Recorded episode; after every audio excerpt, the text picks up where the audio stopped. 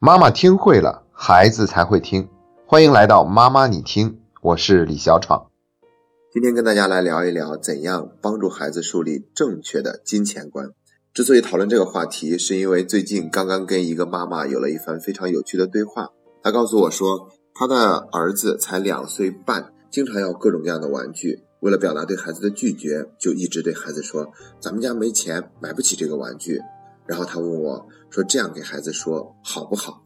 我想，如果是经常收听这档节目的家长呢，一定会有了自己心中的答案了。因为一直以来，我都在提倡一种观念，那就是在家庭教育中，如果我们什么都做不好的话，那唯一要保留的一样东西就是真实。而且，好像真善美它本身就是有一个顺序的。要想做到善和美，我们就必须得先从真开始做起。显然，对孩子说家里没钱买不起，这并不是一句真话。对于一般的家庭来说，就算我们过得再紧张、再拮据，也不至于给孩子买不起一包零食或者买不起一个玩具。所以呢，在这个地方，我们给孩子说这样的一句话是不合适的，而且他还会有后遗症。也就是孩子现在还很小，还不懂事儿。如果再长大一点，我们还拿这样的话跟孩子说，孩子就会说：“那你兜里没钱可以刷卡呀，你如果没带卡的话，你可以用手机支付啊。”总之，我们这句话再想去哄住孩子、搪塞他是肯定做不到的了。那么，跟孩子用这样的方式说，会造成什么样的后遗症呢？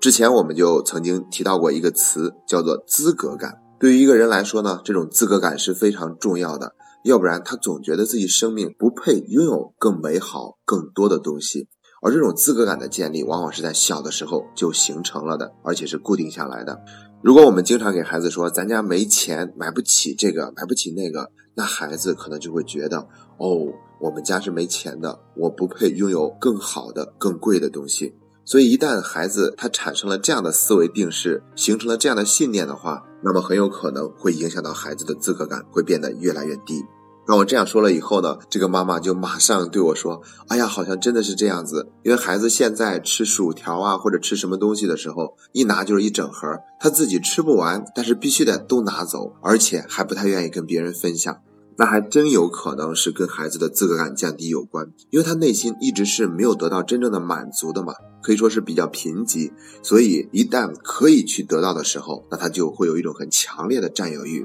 更不愿意去跟别人分享了。”那这个妈妈又说：“那他拿那么多，但是又吃不完，最后都会浪费掉了。浪费的话很不好，而且不跟别人分享也很不好。那应该怎么办呢？其实关于浪费和分享，这就是属于另外的话题了。那我们一次能够解决一个问题就已经非常好了。所以我觉得呢，最先要解决的就是去提高孩子的资格感这个问题。”怎么办去提高孩子的资格感呢？那如果我们让孩子有一点浪费，但可以去让孩子有一个更好的资格感，那我觉得这是完全值得的。为了让孩子有一个更好的自感，最好的办法就是先去主动满足他。毕竟现在才两岁多一点，是完全来得及的。什么叫主动满足呢？就像我们以前举的那个例子一样，孩子回到家呢，总是粘人，往爸爸妈妈身上蹭，有的时候都根本不顾爸爸妈妈的感受。那这种现象之所以会产生，很有可能就是因为他内心觉得爸爸妈妈给他的爱不够多，所以他总是去索要。然后呢，最好的解决办法就是去主动满足他，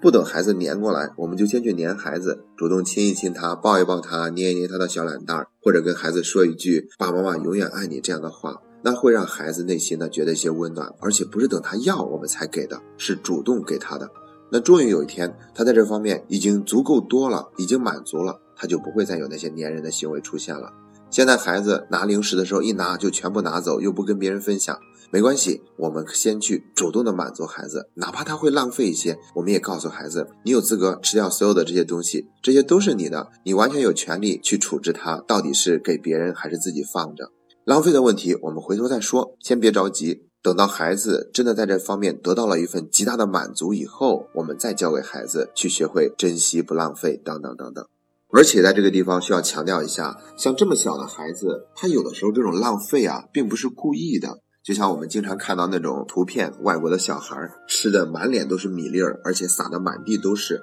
这是因为外国的家长呢，他们很早就让孩子锻炼自己吃饭的能力，而不是去喂。我记得以前也曾经提过这个话题。我在暑假训练营里面，都上初中的孩子了，还不会正确的使用筷子。满眼望过去，有一半以上的孩子用筷子的姿势都是错误的。那这就是因为我们没有很好的去锻炼到孩子的这种独立自理的能力。你能说那个孩子吃的满脸都是米粒儿，满地都是米粒儿，他是浪费吗？而我们往往都会这样认为，所以就不让孩子自己吃，总是去喂他，以至于孩子这种自理的能力呢，就会出现一种明显的延迟，甚至是始终没有一个很好的自理能力。所以，我们更应该把孩子的这种所谓的浪费的行为呢，理解成是他对这种世界感兴趣、去主动探索的一种方式。就像一个孩子把积木搭起来再推倒一样，他要的并不是真的把积木搭得多好，他更喜欢的可能就是把积木搭起来推倒的那个感觉。这并没有什么错，那我们充分去允许就好了，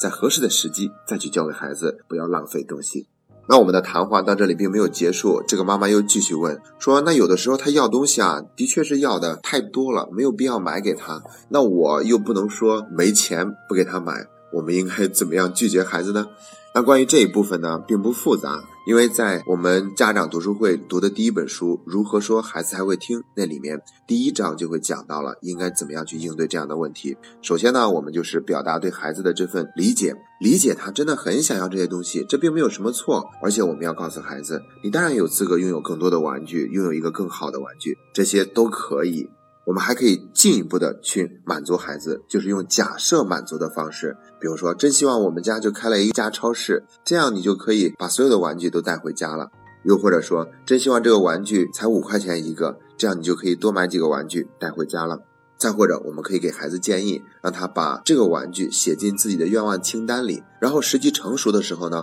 我们会买回来作为礼物送给他。一般来说呢，当我们这样先去尊重孩子的需求，没有去否定和打压的时候呢，孩子就更愿意听从我们的建议。在这种情况之下，我们可以稍微给孩子讲一讲道理，告诉他说：“妈妈手里面当然是有钱的，不过这些钱呢，它都是有规划、有分配的使用的。你买玩具的钱每个月也是固定的，那这个月你买玩具的钱已经花完了，所以你即便是再想要这个玩具，也应该等一等，等到下个月的时候，妈妈再买给你。”如果孩子执意要现在马上就买，那我们可以告诉给孩子说：那你有你自己的零花钱。如果你真的非得要买它的话，这个月爸爸妈妈给你用来买玩具的钱已经用过了，那你可以花你自己的零花钱来买这个玩具。一花他自己的钱，他就心疼了，对不对？这也是一种解决问题的方法。但更重要的是，我们得看穿一个真相。那就是孩子并不是非得要这个玩具，他只不过是想借助这样的一个机会去看一看爸爸妈妈是否足够理解他的需求，并且在他无理取闹的时候还一样的接纳他、爱着他。当这一份心态得到了满足的时候，这个玩具买不买，其实对于孩子来说都不是最重要的了。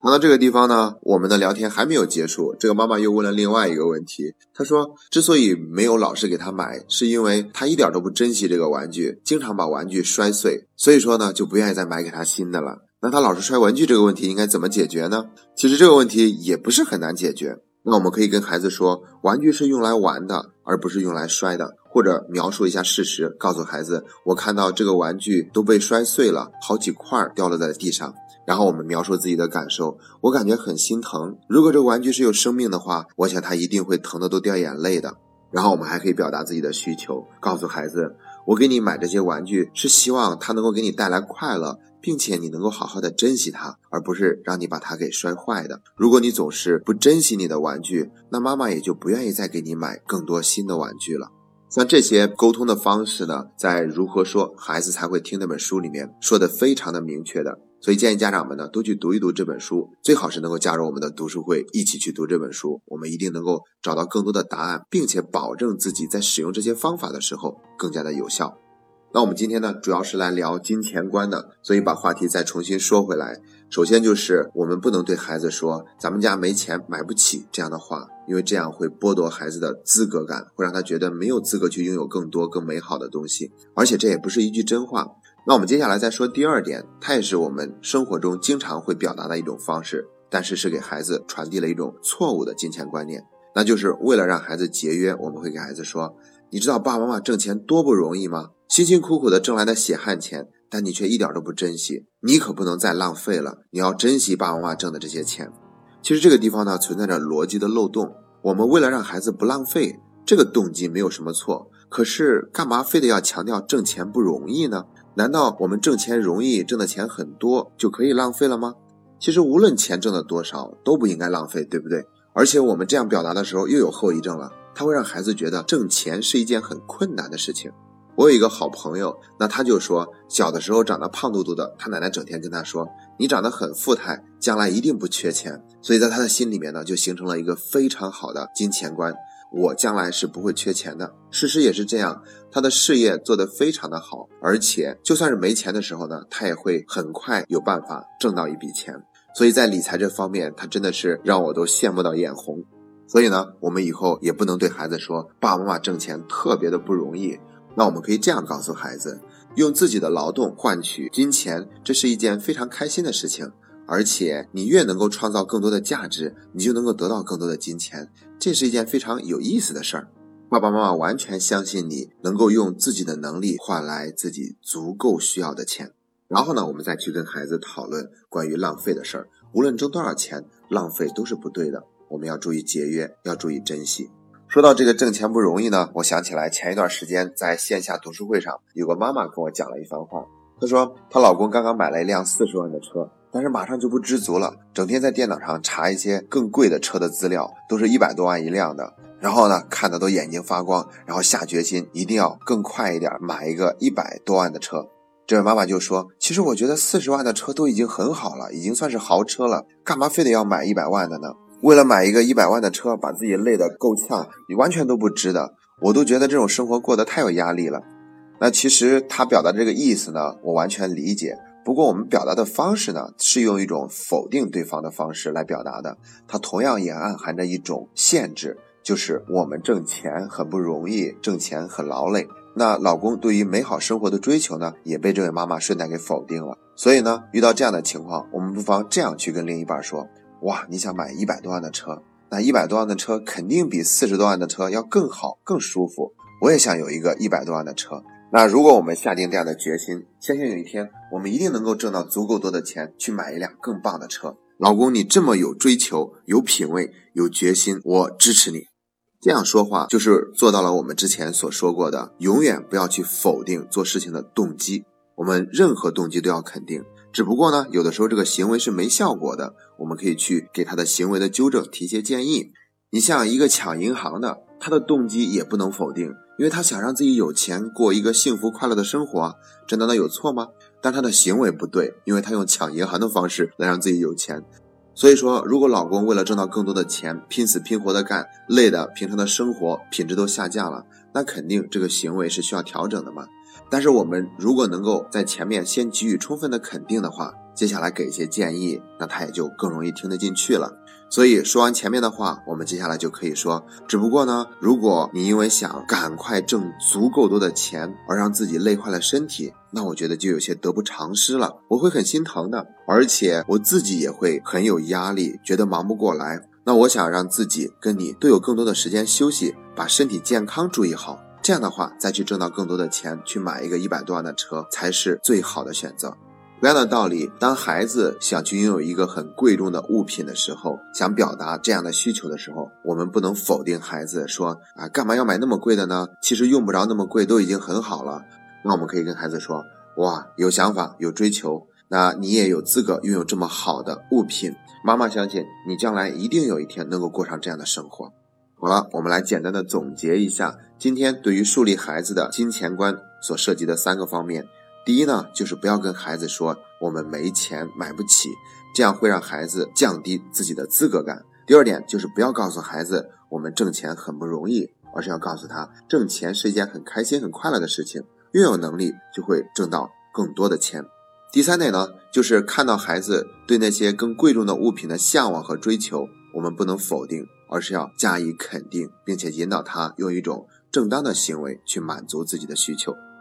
好了，今天的节目就到这里。顺便再给大家强调一下，我们有一档新的节目，作为妈妈你听节目的姊妹篇已经全新上线了。那是完全由我们的 FCA 线上读书小组的家长回应所有家长里面选出的优秀读书心得的这样的一档节目，叫做《妈妈你说》。我们从这档节目里面可以看到这些家长在读书过程中都有哪些收获和成长，同时这也是家长们自己完成的一档节目。我们可以领略到更多妈妈们在学习过程中的那份成长和风采。我们也期望这档节目能够引起你的兴趣，给你带来一些帮助，同时也能够吸引你走上学以为己的成长之路。那我和我的团队，包括有很多已经在读书的家长，也随时准备着欢迎你加入我们读书的队伍，一起努力成长，一起进步。